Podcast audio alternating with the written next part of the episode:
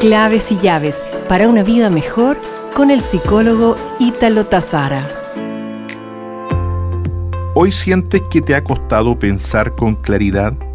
Tal situación tiene mucho que ver con la ansiedad, definida esta como la proyección en el futuro de un problema con el que suponemos que nos vamos a encontrar y a la vez la sensación de impotencia de que cuando nos encontremos con ese problema no vamos a tener recursos, capacidades y fortalezas para hacerle frente.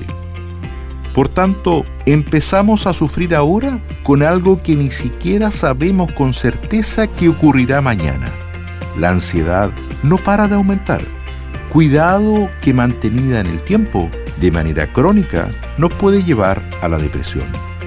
En tal sentido, preocúpate solo de la hora y goza y goza y abócate al momento, con leve mirada al futuro, pero el ahora es el ahora.